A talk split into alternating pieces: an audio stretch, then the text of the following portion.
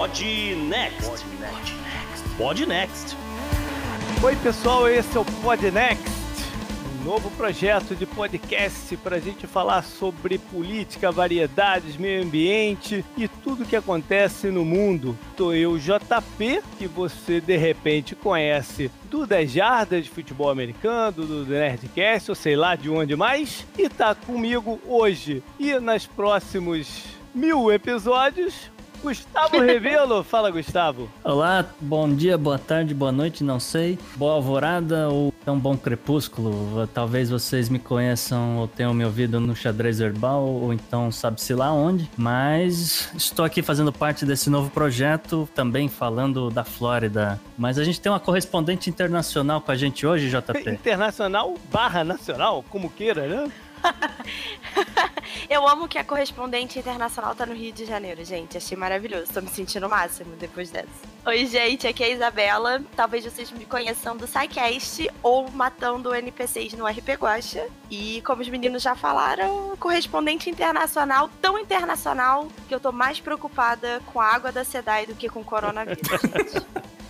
Maravilha! Esse é o programa piloto, né? Do que a gente espera uh, seja aí um, uma nova possibilidade, uma nova alternativa de você se divertir, se atualizar, se aprofundar em algum assunto, enfim. Nós vamos estar toda semana falando o que, que aconteceu, dando contexto para algumas coisas. Não tudo, óbvio, porque não dá para falar sobre tudo, mas algumas coisas que a gente achou interessante que aconteceram. A gente vai ter colunas recorrentes e outras que vão aparecer num programa, de repente vão aparecer daqui a cinco, depois no seguinte também, né, Gustavo? O programa é um apanhado de assuntos e de colunas mais aberto. É isso, a gente meio que vai estar selecionando assuntos que a gente considera como quentes no momento. A gente vai também estar selecionando algumas curiosidades e, lógico, trazendo expertise em áreas de política, meio ambiente, como o JP mencionou. E economia. Até porque quase tudo acaba em economia, né? Se você for Sim, pensar. ainda bem, né? pra mim, ainda bem. Não sei pra vocês, pra mim, ainda bem. Foi emprego garantido.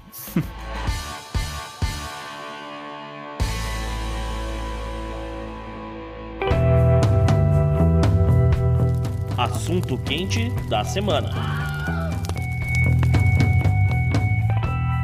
Então, JP, inaugurando o nosso bloco, o assunto quente da semana, acredito que o ouvinte de podcast deve estar mais ou menos inteirado no que está acontecendo nos Estados Unidos, que é a, a, vai ser uma das pautas mais quentes dos Estados Unidos do ano, as eleições, e provavelmente as pessoas estão cientes da confusão que aconteceu no estado do Iowa e muito pelo contrário, no mais organizado no New Hampshire. Então, só para situar, né? Esses são os pontos de partida para se definir o candidato democrata que vai enfrentar o Donald Trump nas eleições presidenciais de novembro. Isso. Partido Republicano tem até um outro cara que tá querendo, Bill Weld. mas enfim, é mais para fazer uma, uma Fazer uma- número e não dizer que foi unânime. concretamente é para definir quem será o adversário do Donald Trump na eleição americana. E como tudo nos Estados Unidos, as eleições é uma confusão do diabo.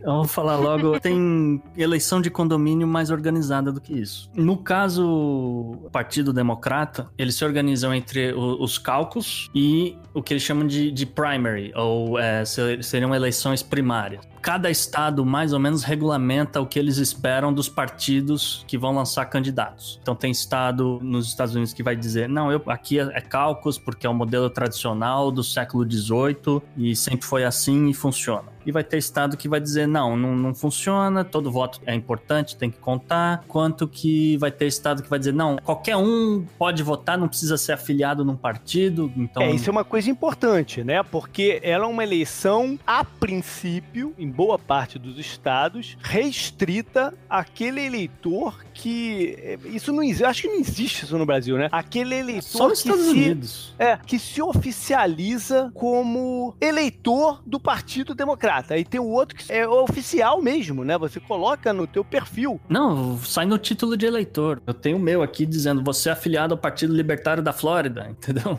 Teoricamente, na primária democrata só pode votar quem é filiado ao Partido Democrata. A lógica seria essa, né? Mas, mas há, há estados, por exemplo, Massachusetts, que tem as primárias abertas. E aí você tem um cara que não tem mais nada para fazer na vida, ele aparece lá com um boné dizendo Magá e, gente, é Trump, o que, que vocês estão fazendo aqui, entendeu? Agora, os cálculos é pior ainda, porque o cálculos é assim, é um ginásio de escola de uma cidadezinha de 100 habitantes, 150 habitantes. A entrada no, no recinto não, não tem quase segurança, então os caras, quem entra para votar já entra com adesivo dos pés à cabeça, com bandeira e gritando é Bernie Sanders, é Bernie Sanders, entendeu? E enquanto que no primer ele já é um pouco mais, mais organizado, né? É, como todo voto conta, então as pessoas já meio que entram, já tem uma coisa mais de segredo, assim, do voto. Enquanto que no, no cálculo é um esculacho. Tem cidadezinha ali com, sei lá, tem 20 pessoas filiadas ao Partido Democrata numa cidade de 100 habitantes. Então o cara junta todo mundo ali no ginásio e fala: levanta a mão quem quer votar no Bernie Sanders. E os cálculos de um estado para o outro têm regras diferentes também. Na verdade, só tem quatro estados que, que tem cálculo. Cinco. É, cinco é, não, cinco, é, são quatro democratas e, e, o Kentucky que é só republicano. O Kentucky é só republicano. Ah, entendi. Mesmo no Kentucky, os democratas é tipo primária. Mas o, o, por exemplo, eu acho que o do Iowa, que foi o primeiro, né? E a gente vai falar um pouco mais da confusão que aconteceu nesse específico, é assim, junta essa galera e aí eles separam, assim, botam uns riscos no chão, ou separa uma área da, da arquibancada e fala: todo mundo que quer votar no Biden corre para aquele lado de lá. Aí os caras correm para lá. Todo mundo que quer votar no prefeito Pitt corre pro outro lado. Corre. Aí depois eles somam as cabeças que estão em cada lugar, né? E é importante, talvez, lembrar que isso é uma pré-eleição Aham. indireta. Sim, sim. A galera tá cedendo o voto pros delegados que vão votar no candidato que ainda É, vai o concorrer cara pra pode chegar lá e votar em outro que não aquele que, que você botou lá pra votar. Sim. Isso é importante mesmo. Se tem um lado bacana desse do Caucus, é que você pode convencer alguém lá na- nas conversas lá a sair lá do grupo que tá do Bernie Sanders e vir pra cá e se juntar a galera que aglutinou pro Andrew Young, né? Que na época ainda tava candidato. Ele agora já abandonou, mas na- na- quando teve o de Iowa ele ainda era candidato e tal. Então a- existe essa flexibilização lá dentro, né? Das pessoas mudarem de ideia e tem um debate político que acontece lá. Só que esse ano deu uma cagada monstra. Deu ruim, é, literalmente Deu, deu. ruim, deu uma cagada monstra e até agora a gente não tem o resultado oficial da parada, né? E Talvez nunca vai ter. Talvez Essa nunca é tenha. realidade. Já teve o momento seguinte, que foi a primária de New Hampshire. Já Isso. aconteceu e ainda não se tem o resultado. Bom, pode ser que quando você esteja ouvindo o programa, ele até tenha saído também. Né? Enfim, mas tudo pode acontecer. Mas foi um problema. E o problema começou com um app. Foi. Que resolveram fazer essa contabilização maluca num app. Por quê? Porque na eleição passada, o Bernie Sanders reclamou que tinha havido algum erro, ou má fé, ou manipulação, e o resultado final que deu a Hillary ganhando, sei lá, por meio ponto de Foi vantagem, ze- 0,2. é, não condizia com as pesquisas que a campanha dele tinha feito que dava uma vantagem tranquila pra ele. Então ele falou, pô, tem, tem merda aí, né? Como é que na hora foi um negócio tão diferente? E aí eles resolveram, porque é- e era tudo contado na mão, né? Uhum. Eles resolveram fazer um Era, não. é, ser, né? Resolveram fazer um sistema que aglutinasse o resultado dos encontros de todos os distritos. Esse sistema foi desenvolvido por uma companhia chamada Shadow, né? Shadow Inc. Shadow Inc. Já tem um nome esquisito, né? Pra A você. empresa das sombras. E que foi uma indicação do Comitê de Nevada, do Cálculo de Nevada. Então, mas tem um detalhe aí também, JP. O cara que é dono dessa Shadow Inc., ele é um bilionário de Israel. O nome me fugiu agora no momento. Só que, como você falou, é- foi uma indicação do Nevada, não sei o quê, porque o cara faz campanha lá no Nevada, no PEC democrata. E aí, descobriram depois que esse sujeito tinha doado dinheiro pra campanha do Peter Buttigieg. Olha aí. Entendeu? E aí você é uma confusão dos diabos. Os teoristas da conspiração explodindo todos os fóruns e Reddits e né, os cantos do Twitter. teve um problema logístico, né? Eles estavam com medo de ter hacker, né? Como a Ledley teve no- na eleição quatro anos atrás. E uh, eles só liberaram a app uma hora antes. Então, pra todo mundo baixar, pra todo mundo contabilizar, para o sistema começar a rodar, só foi liberado uma hora Aí antes. você tem essas pessoas organizando essa corrida maluca, que nem o JP falou. Na média, uma faixa etária de uns 70 e pouco. Todos voluntários, de saco cheio de estar ali esperando pra poder dar resultado, os caras começam a tirar foto da súmula. Na verdade, isso foi depois que o app deu problema. Porque alguém descobriu que o app não estava atualizando os inputs. E não, não saía do lugar a parada. E aí foram ver, tava cheio de glitch no app. E veio uma recomendação do Comitê Central, né, que faz o aglutinamento das informações, para cada um dos comitês ligarem para eles e Uhum. passarem por telefone o resultado para eles lá imputarem numa planilha de Excel o negócio. Exatamente. É o que eu tô falando, mas era um outro, mas enfim. Só que o que aconteceu? Era um número de telefone que as pessoas tinham que ligar. As ligações demoravam, porque os velhinhos lá que estavam contabilizando o negócio se enrolavam. Pra piorar ainda, o 4chan liberou esse número pra galera e fez um apelo pra que neguinho congestionasse mesmo as linhas de telefone do negócio. Ou seja, não tava indo pra lugar nenhum. Aí eles começaram a pedir que ao invés de ligar, nego tirasse as fotos do resultado e mandasse, só que aí cada um começou a mandar a foto é, num modelo, num formato diferente, não conseguiram até hoje contabilizar o negócio. E daqui a pouco vai sumir esses papéis. Vai sumir esses papéis. Hoje, no dia que a gente está gravando, o chefe do Comitê Democrata de Iowa pediu demissão.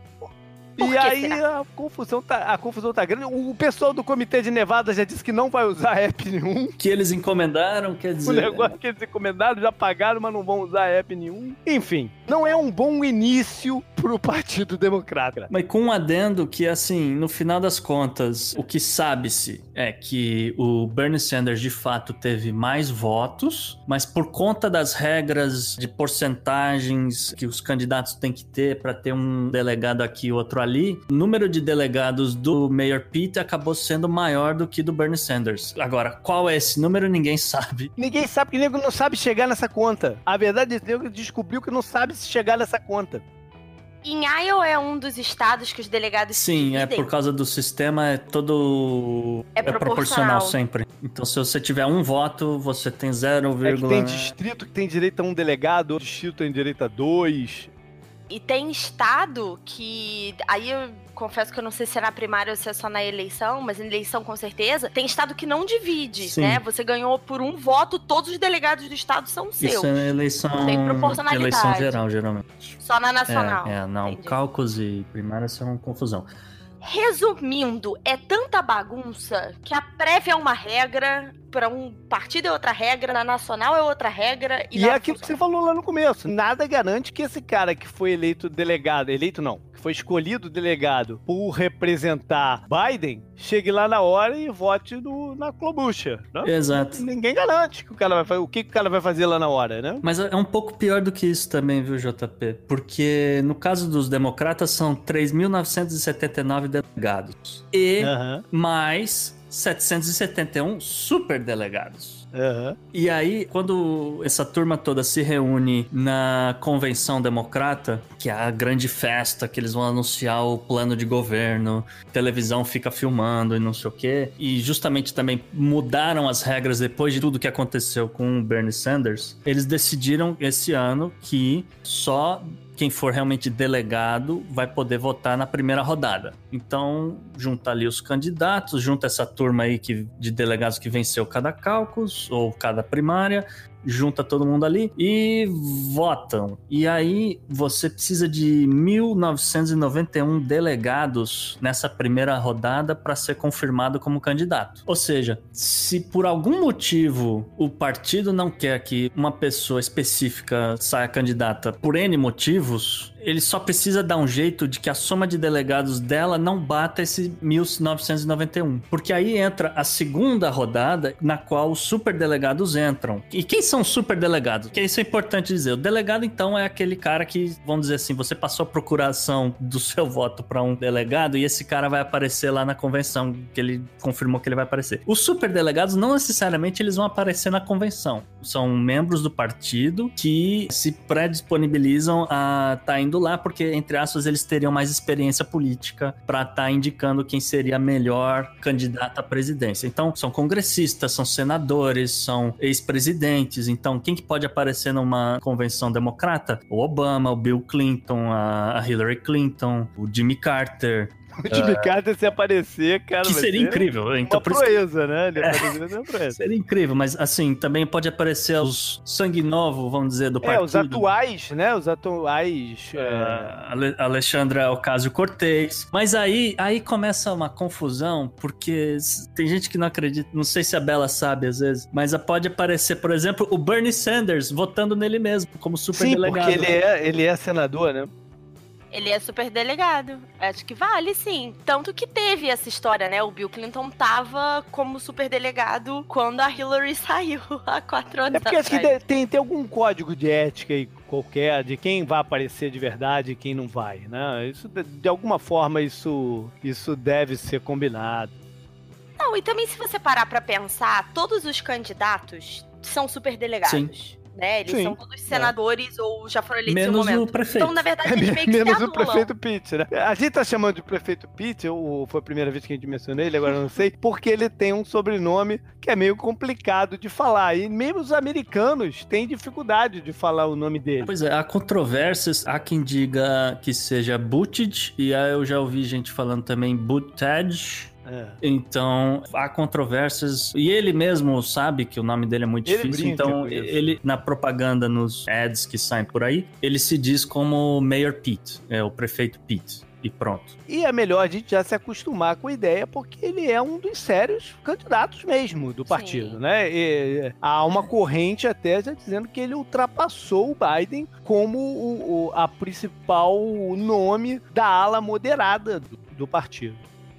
O que é muito surpreendente. Isso vai ter né? ainda alguns capítulos pra gente saber se essa percepção é verdadeira ou não. Sobre o prefeito Pitt, o que, que a gente pode dizer? Ele é muito jovem, uhum. ele se identifica, ele se diz: Eu sou um candidato dos Millennials porque eu sou Millennial. Uhum. O pai dele faleceu de câncer e a mãe dele operou de coração na mesma época, mais ou menos, e ele estava em campanha. Ele é gay, ele usa uhum. isso a favor dele, ele, ele fala abertamente realmente, olha, eu servi ao exército e quando eu estava no exército, ninguém ligava com quem eu estava indo dormir eh, quando eu chegava de missão nos Estados Unidos. E justamente que foi nessa confusão do pai dele fazendo né, o tratamento de câncer e tudo, e a mãe passando por operação, que ele acabou conhecendo o marido dele hoje. Uhum. Ele foi combatente no Iraque, trazendo e levando soldados, snipers e que quer que seja que tivesse que ser transportado. Ele cumpriu os períodos dele no dentro do exército. Não... Então, e aí ele meio que acaba sendo um,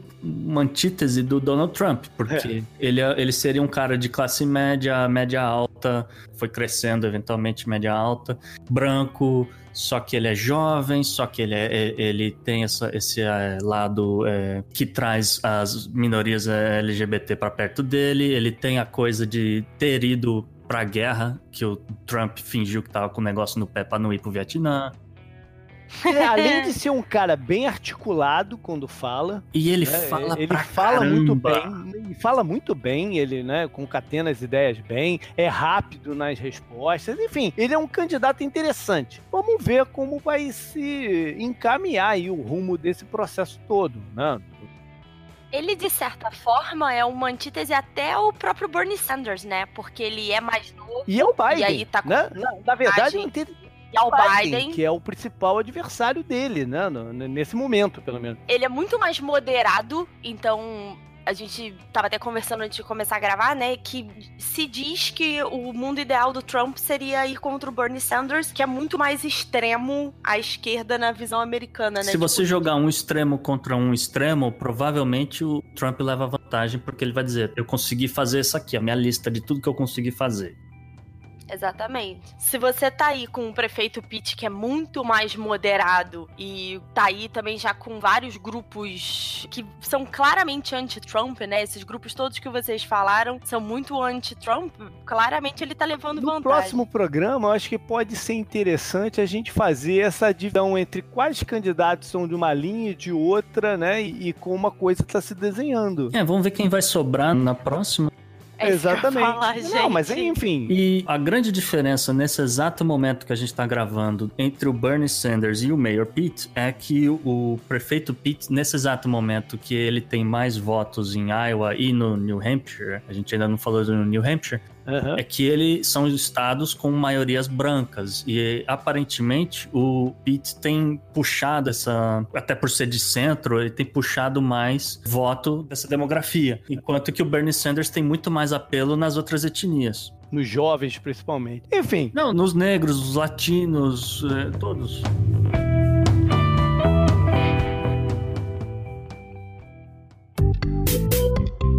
Our enemies are innovative and resourceful, and so are we. They never stop thinking about new ways to harm our country and our people, and neither do we. You can actually see Russia from land here in Alaska.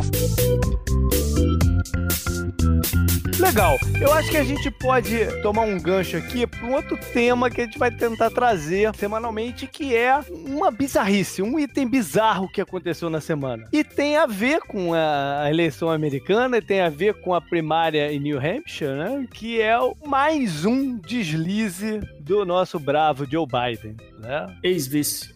Ex-vice?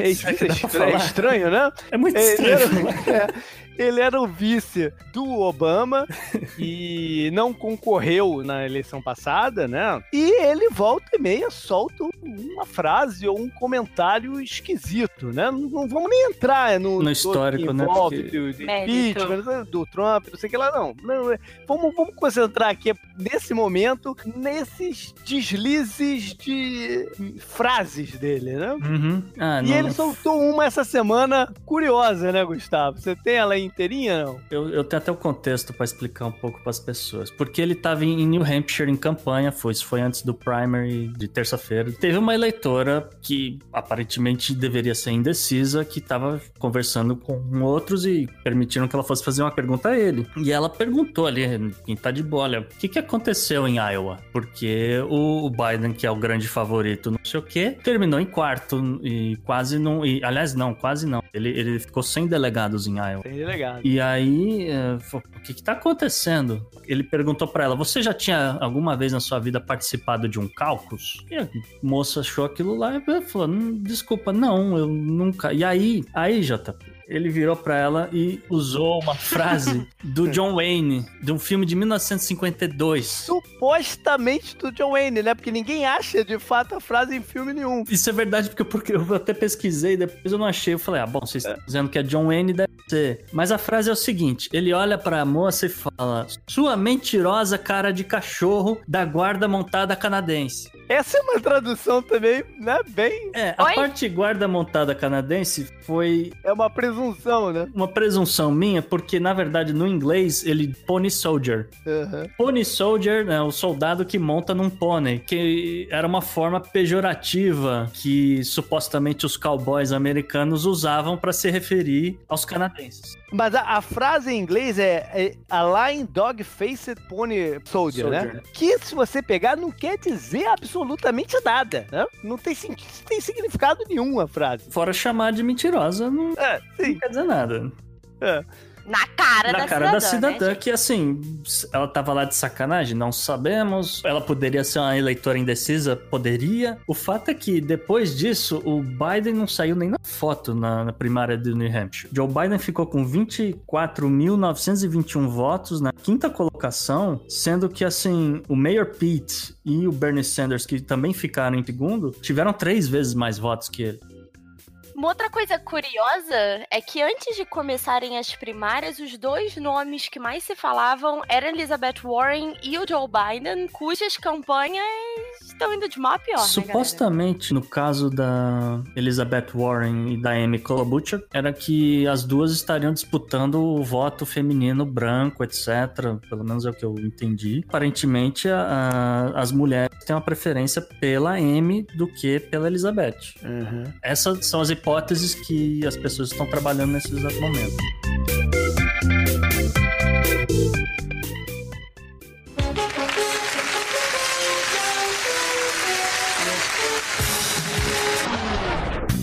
A gente pode levar o programa agora para uma grande personalidade da semana. Esse vai ser uma coluna que a gente vai tentar trazer constantemente no programa. Alguém que se destacou de forma positiva ou negativa, ou que tem a ver com um grande fato ocorrido. E a gente teve uma grande cerimônia essa semana, né? Que nos trouxe um tremendo figuraça, né, Gustavo? Ah, o figuraça, realmente, JP. A gente tá falando do Oscar e a gente tá falando de Bong Joon-ho. Bela, você viu Parasita? Não vi Parasita. Eu vou dar uma de Glória Pires e eu não vou poder opinar sobre o Oscar esse ano, galera. Eu também não vi muito. Parasita, mas ele conseguiu um feito incrível, né? Que é vencer o Oscar com um filme não falado em inglês. Por isso só já é algo a se destacar, né? Exato, é isso que eu ia dizer. Não, a Coreia do Sul nunca tinha sido nem indicada pra um Oscar de qualquer coisa antes na história. Ponto. De repente, ela tem um monte de indicações por conta do filme do John Woo, sendo que uma delas era de melhor filme estrangeiro e de melhor filme. Geralmente, quando a academia faz isso, é meio que uma forma dela dizer: não, você vai ganhar como melhor filme estrangeiro, mas seu filme não é tão bom assim que você vai ganhar o melhor filme do ano. Então é, é meio que um prêmio de consolação, aquela coisa toda. Isso aconteceu com aquele italiano, lembra? É, foi a mesma coisa com Roma no passado, né? Que ele foi indicado a melhor filme e melhor filme estrangeiro, ganhou melhor diretor e melhor filme estrangeiro, mas não levou o melhor filme do ano. Exatamente. Eu lembrei também de um caso antigo, mas eu não me recordo o nome do filme. Eu lembro que era um italiano que saiu pulando pelas cadeiras. A vida é bela? A vida é bela, exatamente. A vida é bela. É, aconteceu isso também. Esse filme é maravilhoso. O filme, você viu o Parasita, né, Gustavo? O filme é bom, tirando essa coisa, né, inédita de ganhar um filme não em inglês e tal, o filme é bom. Olha, vamos jogar na fogueira. O filme é, é legal, assim, o filme é interessante e tudo mais, mas assim, eu não, para mim não é essa coca toda, entendeu? Eu acho que o filme diverte, o filme entretém, o filme é muito bem feito, os atores são bons, a história é bem linear, assim, faz sentido, você não precisa ficar ent- entendi o que está acontecendo e tudo mais, porque é um filme em, em língua estrangeira e tem outras dificuldades para expressar a mensagem e tudo mais. Assim, tecnicamente, etc, é bom. É o melhor filme do ano, na minha opinião. Eu não sei. Eu gostei de outros filmes que estavam ali concorrendo. Todos eram bons filmes, inclusive. Mas assim, se você me perguntar se era o melhor filme que você assistiu, eu vou dizer, olha, não necessariamente, tá? Mas de qualquer forma, eu acho que as pessoas deveriam assistir, tirarem as próprias conclusões. A gente não tá aqui para ficar dizendo o que que é bom, o que que não é ruim. A gente só tá mais interessado na parte do entretenimento mesmo. É, é, a Coreia tem feito um esforço, né, grande de investimento para produção cultural. Essa é uma estratégia até de política deles, né, de, de tentar disseminar seu método, suas coisas na região lá da, da Ásia. O Obama visitou a Coreia do Sul logo no começo do segundo mandato e ele falou sobre a onda coreana no mundo. Isso meio que fez o governo coreano se ligar, pô, o presidente dos Estados Unidos está dizendo que isso é importante, então às vezes a gente deveria olhar com mais carinho para isso. E aí até trazendo um pouco para pauta econômica para Bela, nesse negócio a Coreia do Sul que já botava uma grana legal para a cultura no país começou a botar ainda mais dinheiro e isso começou a dar retorno. Então eram empregos sendo gerados, enquanto que apareciam bandas e músicas explodindo no, no YouTube, vários filmes na Netflix com a galera falando Baby coreano. Shark.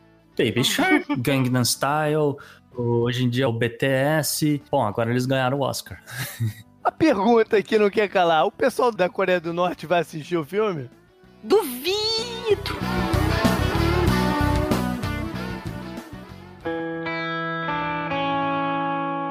Economy. Economy. Economia mundial.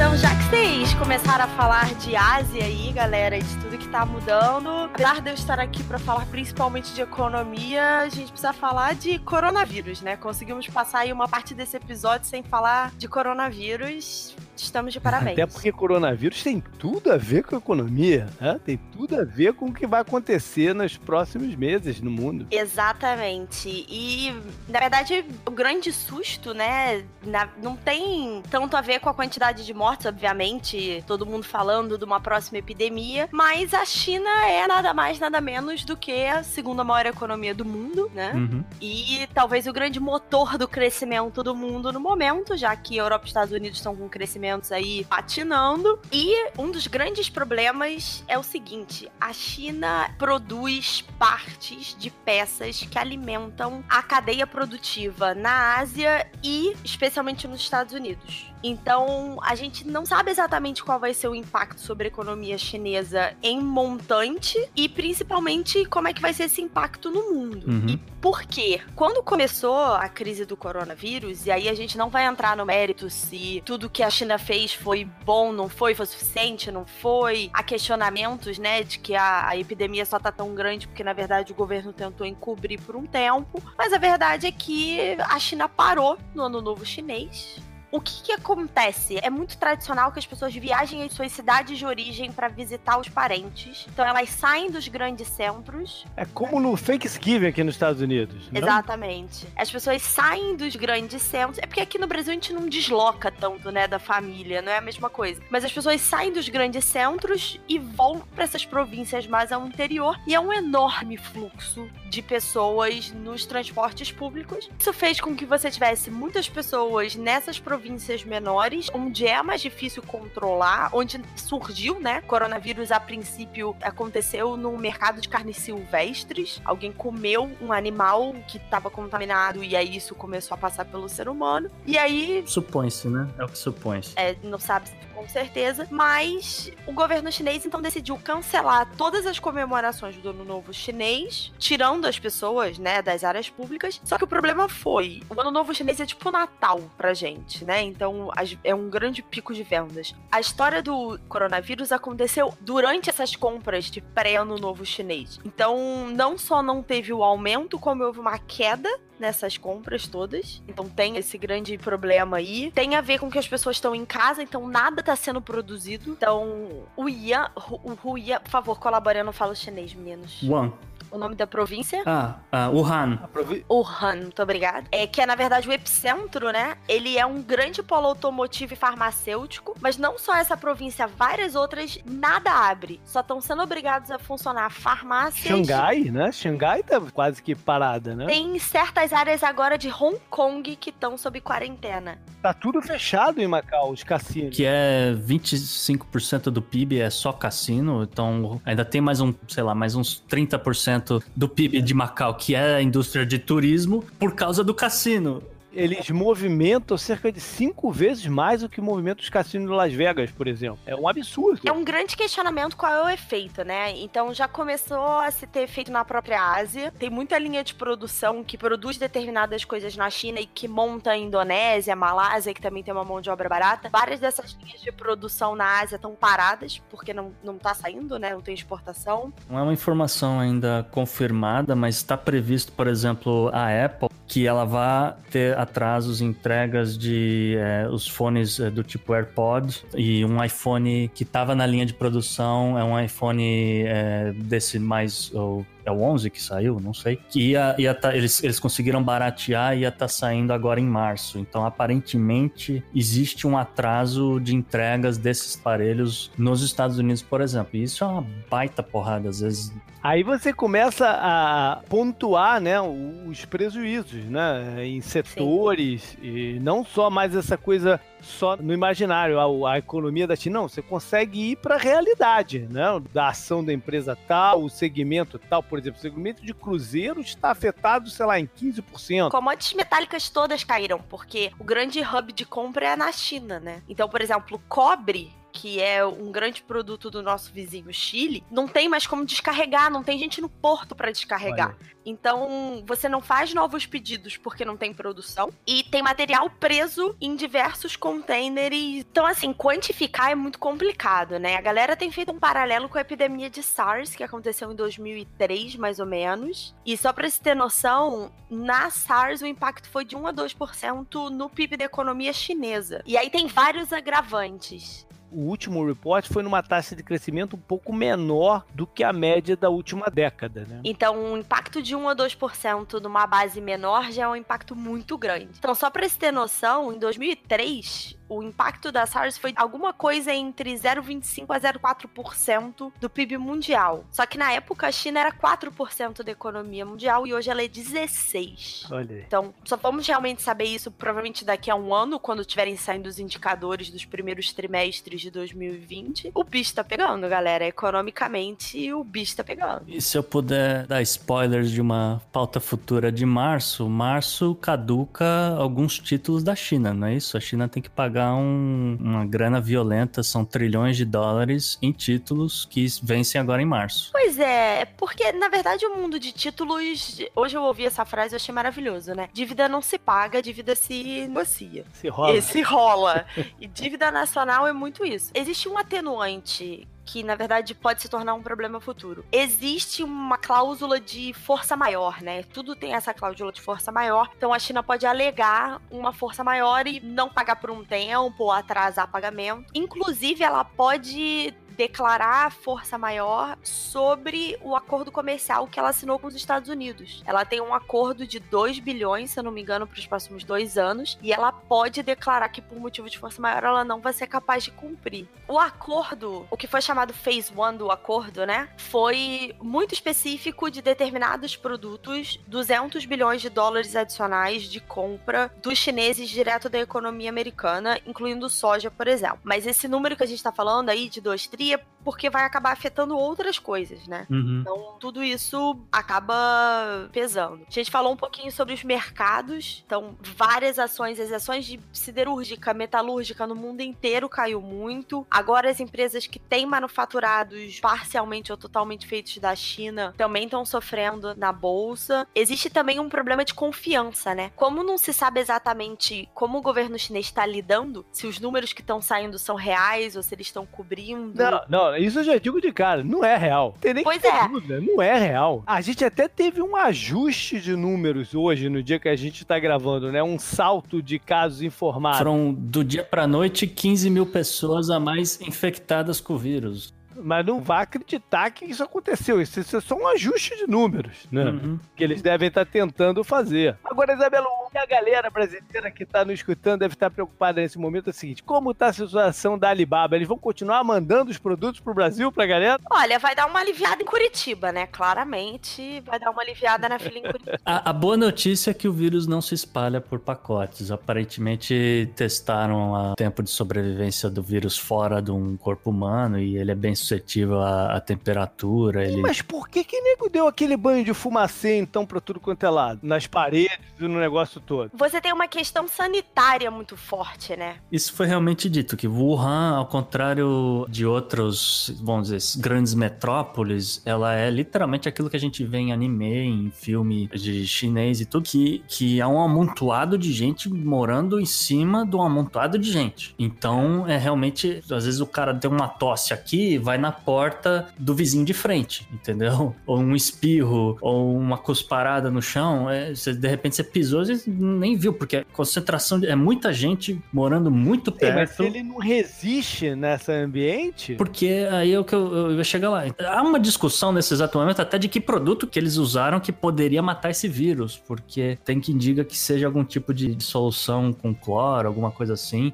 uma borrefada de clorox na galera? É, pois é, porque é tudo muito estranho, JP. E, e, a impressão que teve é que para reverter o que estava acontecendo nas bolsas. Eu não sei se. Foi teatral demais aquele, aqueles carros passando, né? E a galera tomando banho assim. De... Foi uma coisa muito estranha. Eu, eu não sei o quanto efetivo é isso. Fica até a pergunta aí para os jovens cientistas ouvindo a gente, ou então até perguntar pro Atila ou alguém do Nerdologia, às vezes do SciCast, deve ter uma resposta. Eu não sei dizer o quanto que aquilo é de fato efetivo.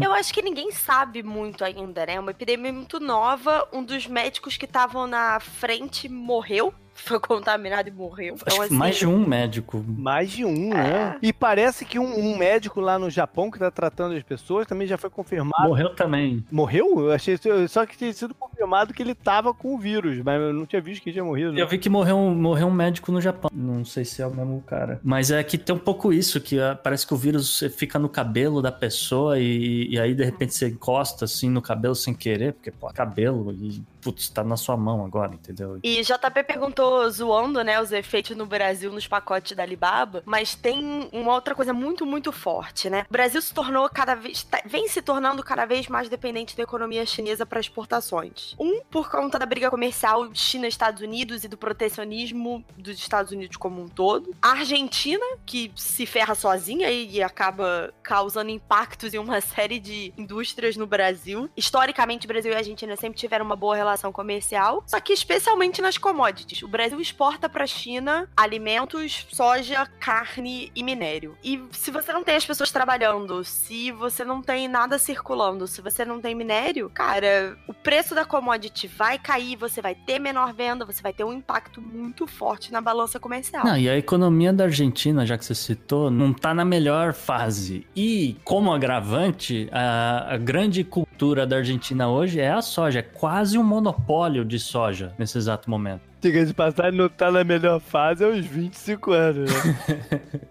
Tá, ultimamente tá terrível, assim. E aí, pra eu terminar assim, né, gente, vou terminar ainda mais depressiva, porque não foi o suficiente tudo de ruim que eu falei nesse bloco hoje. Economia americana tá dando sinais misturados, na verdade, né? Tem alguns sinais positivos, e desemprego continua baixo, mas os salários não estão subindo. Até teve um ganho real, mas não aumenta o suficiente pra Muito acompanhar o custo de vida que galopou, né? Vê um aumento de inflação por conta de consumo, né? Pois é, mas a discussão é a seguinte: a- o termo pleno emprego. É, a ideia do pleno emprego é que você chega num ponto em que a economia tá funcionando a 100%, Uhum. tá? O negócio é que os Estados Unidos não estão dando sinais de pleno emprego, mas já estão dando sinais de desaceleração, em linha com a economia global como um todo. Então, por isso que os sinais ainda estão misturados. A inflação não subiu, que é talvez um primeiro sinal de desaceleração, né? Quando você tem um emprego muito forte, a inflação sobe e aí é sinal de que você tá aí numa virada de ciclo econômico. Só que por outro lado, A chamada boa inflação, né? Que tá todo mundo trabalhando, todo mundo ganhando, mas todo mundo gastando. é, não só isso, porque pra contratar você precisa oferecer mais dinheiro, porque você quer contratar, mas tá todo mundo empregado. Então você precisa oferecer mais, o salário sobe, você gera inflação não por produtividade, né, por, por aumento de salário mesmo. Só que tem outros sinais que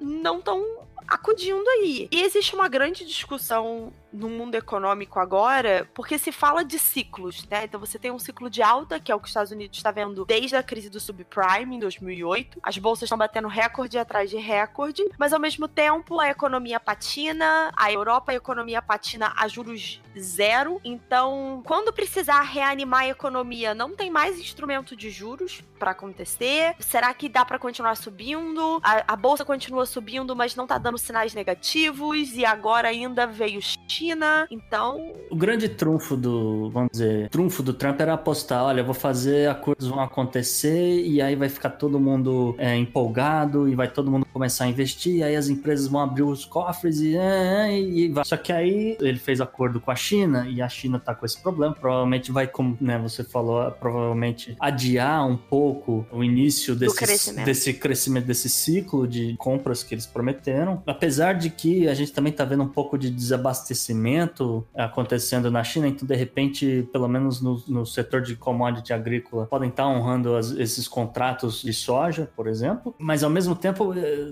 outros acordos que os Estados Unidos pretenderia fazer, né, é com, a- com o Reino Unido pós-Brexit. Só que o, o- o Reino Unido está tentando negociar com a União Europeia, porque é o principal mercado deles, goste ou não, é tá ali do lado. esse novo cenário que os economistas não conseguem concordar, né? Então você tem vários cenários aí que são novidade. O Brexit é o primeiro deles. Como é que é esse primeiro país saindo do bloco? Uma negociação super difícil pro Brexit. Como é que vai ser essa negociação comercial? Os hard Brexit, os Bre eles têm um nome lá louco, mas a linha dura, é, mas eles têm um, um específico para as linhas duras, né, que é o do, o do Boris Johnson. O hard Brexiteer. Isso. É, falam que eles nem acordo comercial querem, porque é para sair, é para sair mesmo e cortar todos os laços. Assim, a, a saída aconteceu. É que eles estão tentando. Negociar os acordos comerciais, sim. Exatamente, exatamente. Só que os hard Brexiteers falam que eles não vão abrir mão de nada na negociação. Das regulamentações, porque a União Europeia tem. Não, nas negociações comerciais. A linha dura fala que eles não querem abrir mão de nada. De regulamentação, de taxa, de nada. Nada, nada. Não, porque a União Europeia tem uma série de regulamentações para importar produtos de países de fora. E normalmente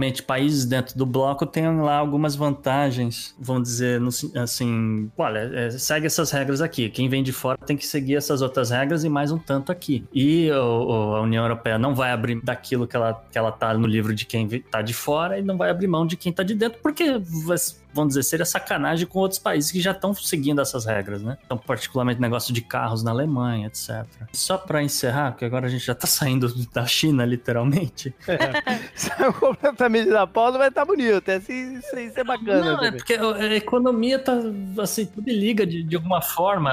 Goste ou não, o mundo é globalizado, entendeu? Você produz soja para mandar pra China nos Estados Unidos, no Brasil, na Argentina. Né? Enfim, consta que nesse exato momento a China tem lá o seu problema de abastecimento, porque houve uma corrida para supermercados não, tem imagens de supermercados completamente vazios, né? Sem nada em prateleira Sim. nenhuma, né? Por conta disso, quer sair de casa. Então ele vai no supermercado, vai, compra, compra, compra. O supermercado faz o quê? Sobe o preço, demanda e oferta. Numa dessa, a cabeça de repolho que na China estava custando mais ou menos uns 5 reais, do dia pra noite começou a custar 38. Muita gente fala que é um cenário similar ao que aconteceu quando teve a greve de caminhoneiros no Brasil. Ou quando tem furacão aqui na Flórida, né, Gustavo? Ah, ah, uf, não, eu já aprendi.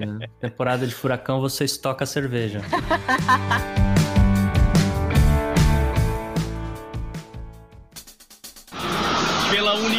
seus poderes, eu sou o Capitão Planeta! Vai, Planeta! Por falar em furacão, um ponto importante do nosso podcast e fundamental para nossas vidas e tudo mais é meio ambiente. Gustavo, o que, que a gente aprendeu de meio ambiente essa semana? Então, JP, saiu alguns dados do EFIS. O EFIS é a sigla para a secretaria que monitora a quantidade de incêndio que acontece na Europa durante um ano. Parte do sistema deles lá do Pérnicos e dos satélites europeus, que apontados para a Europa também apontam para o Brasil. Então não adianta falar falar que não tem incêndio no Brasil para europeu, porque o europeu está vendo. De qualquer forma, saíram alguns dados de 2019, constataram como o clima foi muito seco, 15% acima do normal, na verdade, principalmente na área do Mediterrâneo, Uhum. Eles registraram pelo menos 337 mil hectares de floresta queimados. Nossa senhora. Isso é meio que incêndio natural, como natural. Você não, é, na... não é para plantar soja, é incêndio natural. É, como você viu na Austrália, como você vê na Califórnia. Tá tão seco que qualquer coisa de repente, pum, pega fogo, né? Ponto crítico é que não seria época para isso, né? Não deveria ser época para isso, porque o inverno no Mediterrâneo já está muito mais seco do que o de 2019. Então, por conta disso, eles, eles já registraram 11 vezes a média de 10 anos, né? Então, são coisas assombrosas. As manchetes na, na França, os caras dizendo: olha, eu não sei o que fazer aqui na Córcega, porque já era. Você tá falando na costa, você tá falando de uma ilha, ou seja, não é que o incêndio chegou até lá, aconteceu lá também, não é que ele se expandiu até a Córcega, ele surgiu também dentro da ilha, pela mesma condição atmosférica e de, de... O ar seco, o inverno seco e... e... É uma cadeia de incêndios, né? É, é inverno, é, tecnicamente é mais frio, né? Você espera que... Você, então, eles estão vendo um aumento, uma temperatura ali razoável, um, um ar extremamente seco. E você você está vendo também é, na Bulgária, no norte e oeste, e oeste búlgaro você vai ter ali a capital mesmo, Sofia, vendo vários focos de incêndio. E o pior de todos, aparentemente, é na Romênia, na área norte da capital Bucareste. Havia algum interesse em expandir as cidades e a área agrícola e não sei o que na Romênia, e de repente isso daí ficou completamente fora do controle. E a, a floresta, tinha uma floresta ali, inclusive citado nos livros de, né, do Drácula, do Bram Stoker e não sei uhum. o que lá, acabou. A floresta ali acabou também. Descobriram algum vampiro lá, não? Pegou fogo. se foi, né? Se tinha, se pegou foi. fogo, meu. Se tinha, se foi. É constatado em outras áreas econômicas, em outras commodities, as consequências desse clima seco. Então, por exemplo, na Itália, pela primeira vez assim, em mais de 50 anos, o país teve que importar azeite, o que pro italiano é a, a morte, né? Eu não sou italiano e eu morreria, porque eu sou movido a azeite. Então, isso acontece também nos Estados Unidos, na área mais ao oeste, na região do Nebraska, por exemplo, você não vê muita gente é, com o próprio sistema de irrigação. Isso é muito comum na Europa, por quê? Porque ali vai fazer frio, então você não precisa molhar, e ali seis meses de verão que vai chover e irrigou, acabou. Mas nessa brincadeira de ficar um ano inteiro de seca, a região da Puglia, na Itália, que é a principal região de produção de azeite, perdeu 25 milhões de oliveiras. É muita árvore, entendeu? E é, e é muito azeite que já era. E é uma planta, uma árvore que demora muito a crescer. Então você vai, retira a planta, não vai, vai esperar mais 20 anos para ver uma azeitona. Né? E uma outra consequência disso também, que afetou na Itália, foi produção de chocolate, porque eles não conseguiram produzir a quantidade necessária de avelãs, tiveram que importar da Turquia, e isso deu um maior reboliço no, no parlamento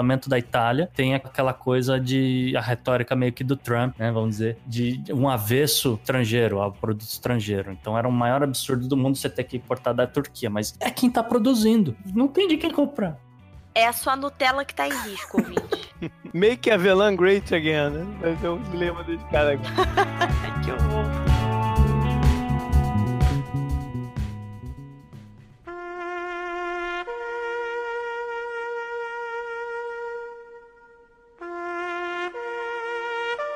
Mas JP, como a gente tá falando de coronavírus, a gente tá falando depois de planta e, e as coisas morrem, infelizmente a gente tem que falar o obituário da semana, né? Pois é, e eu me deparei com uma história incrível hoje. Né? Óbvio que a gente tem primeiro né, fazer a, menção. Faleceu Alexei Botian, espero que seja assim que fale o nome, aos 103 anos de idade. Nasceu na Polônia, mas recebeu uma medalha de herói de guerra da Rússia, da União Soviética, por serviços prestados à União Soviética. Quem deu essa medalha, essa condecoração, foi o Putin em 2007. E é uma história incrível. Ele fazia parte do exército polonês na Segunda Guerra Mundial e quando o Exército Vermelho ocupou a Polônia, ele virou prisioneiro de guerra e acabou se alistando ao Exército Vermelho Soviético. Foi galgando espaço lá dentro, teve algumas operações de sucesso. Mas espera, JP, que tipo de operações a gente está falando aqui? Pois é, ele se encaminhou para a área de espionagem, treinando com a NKVD. Isso né? E, e, ele fez uma operação na Ucrânia lá, que acabou com a morte de 80 nazistas e tal, mas não foi por essa operação que ele ganhou a condecoração do Putin, mas por uma outra história que nem se sabe se verídica é. Teoricamente, ele foi o responsável por evitar o fim da cidade de Cracóvia, na Polônia. Uh, eles descobriram um plano dos nazistas de explodir uma república represa que inundar a cidade. Foram lá e detonaram o galpão, ou fábrica, ou sei lá onde, o que que era exatamente o espaço. De munição. De munição e explosivos. Detonaram o lugar e os nazistas não puderam dar seguimento ao plano. Porém, o governo polonês acabou até também condecorando ele de certa forma,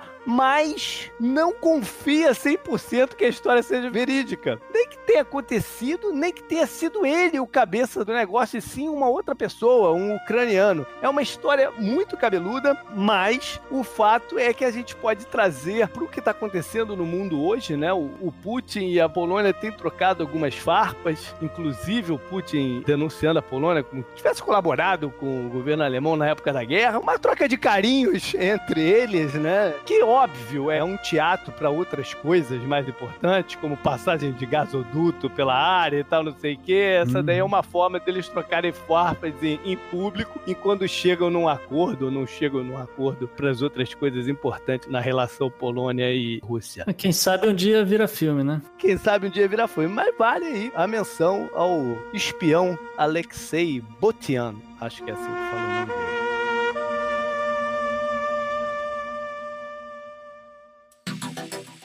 Anote no seu calendário. E para encerrar, Isabela, você gostaria de falar o calendário do que está vindo, do que está acontecendo, do que vai acontecer?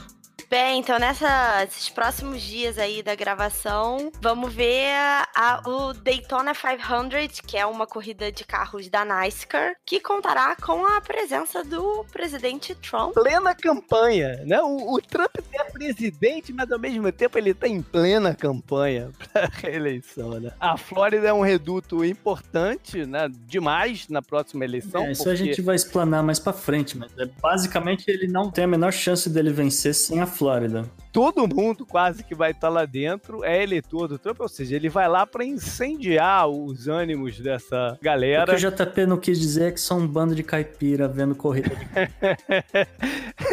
eu digo assim, de passagem, eu escutava um cara numa rádio esportiva aqui, ele, ele já foi até demitido. Há uns 10 anos atrás, que uma vez ele soltou, cara, eu ri muito. Eu tava dirigindo pro trabalho e ri muito. Ele estava também, assim, na semana que antecedia a corrida, ele soltou que só assistia a corrida na esperança de quebrar um eixo, voar uma roda na galera e matar uns 20 rednecks. que horror. Enquanto Trump faz campanha na Flórida, os democratas do Nevada vão tentar ajudar a escolher ainda contra quem Trump vai concorrer. Próxima primária, que dia que é, Isabela? Exatamente, dia 22 de fevereiro. Falando em eleição, o que mais de eleição que a gente tem? Dia 21, um dia antes dos democratas em Nevada, as eleições do legislativo iraniano e por lá as coisas também estão pegando fogo. Quase que literalmente, né? Bom, e para marcar a agenda, mas com um fato do passado, dia 15 de fevereiro de 1989 marcou a saída da então União Soviética do Afeganistão Afeganistão. Foi quando eles retiraram de vez suas tropas lá, que em nove anos ocupação, podemos dizer ocupação, né, Gustavo? Foi, um, foi uma ocupação. Sim. Foi, pelo menos militar foi, rendeu né? Rendeu o filme do Rambo, né? É, rendeu, rendeu o Rambo. em nove anos, eles tiveram 15 mil baixas. Para a gente colocar em comparação, os Estados Unidos, em 20 anos, né, desde que eles começaram a guerra lá, depois do 11 de setembro, eles perderam 2.354. E é considerada uma tragédia nos Estados Unidos. E veio à tona de novo o assunto porque seis soldados morreram agora em janeiro. E vem de novo a questão: quando que isso vai ter um fim da guerra que começou? Que muita gente já perdeu até um pouco o sentido inicial dela, né? Enfim, quando que isso vai terminar, né? Quando que eles vão retirar de volta? Que, que, que não deixa de ser uma, uma, não vou dizer promessa de campanha do Trump, mas foi algo que ele bateu muito, né? De voltar com as tropas para casa, de um modo geral, né? E para acabar depois de toda essa tristeza que a gente falou hoje, né, gente? Vamos falar de uma coisa positiva. Dia 18 marca 135 anos da publicação de As Aventuras de Huckleberry Finn, um livro bem famoso do Mark Twain, que é considerado um dos três grandes romances dos Estados Unidos, junto com Moby Dick e o Grande Gatsby. Um filme maravilhoso que está na Netflix, galera. Se a gente tivesse o direito autorais, a gente podia até terminar o programa com o Tom Sawyer do Rush. Valeu, galera! esse então foi o programa piloto. A gente não tem uma data oficial para iniciar a sequência semanal. Espero que bem em breve. Se você nos escutou, gostou, mande seus comentários e por onde quiser, né? Pelo Twitter, por onde mais que a pessoa, a galera pode mandar por esse momento, Gustavo? É, pode me procurar na arroba gu, underline rebel, pode procurar a Bela na arroba Bela Fontanella, com dois L's, e pode procurar pelo JP, arroba JP, underline Miguel. Maravilha. Até breve. Valeu. Tchau.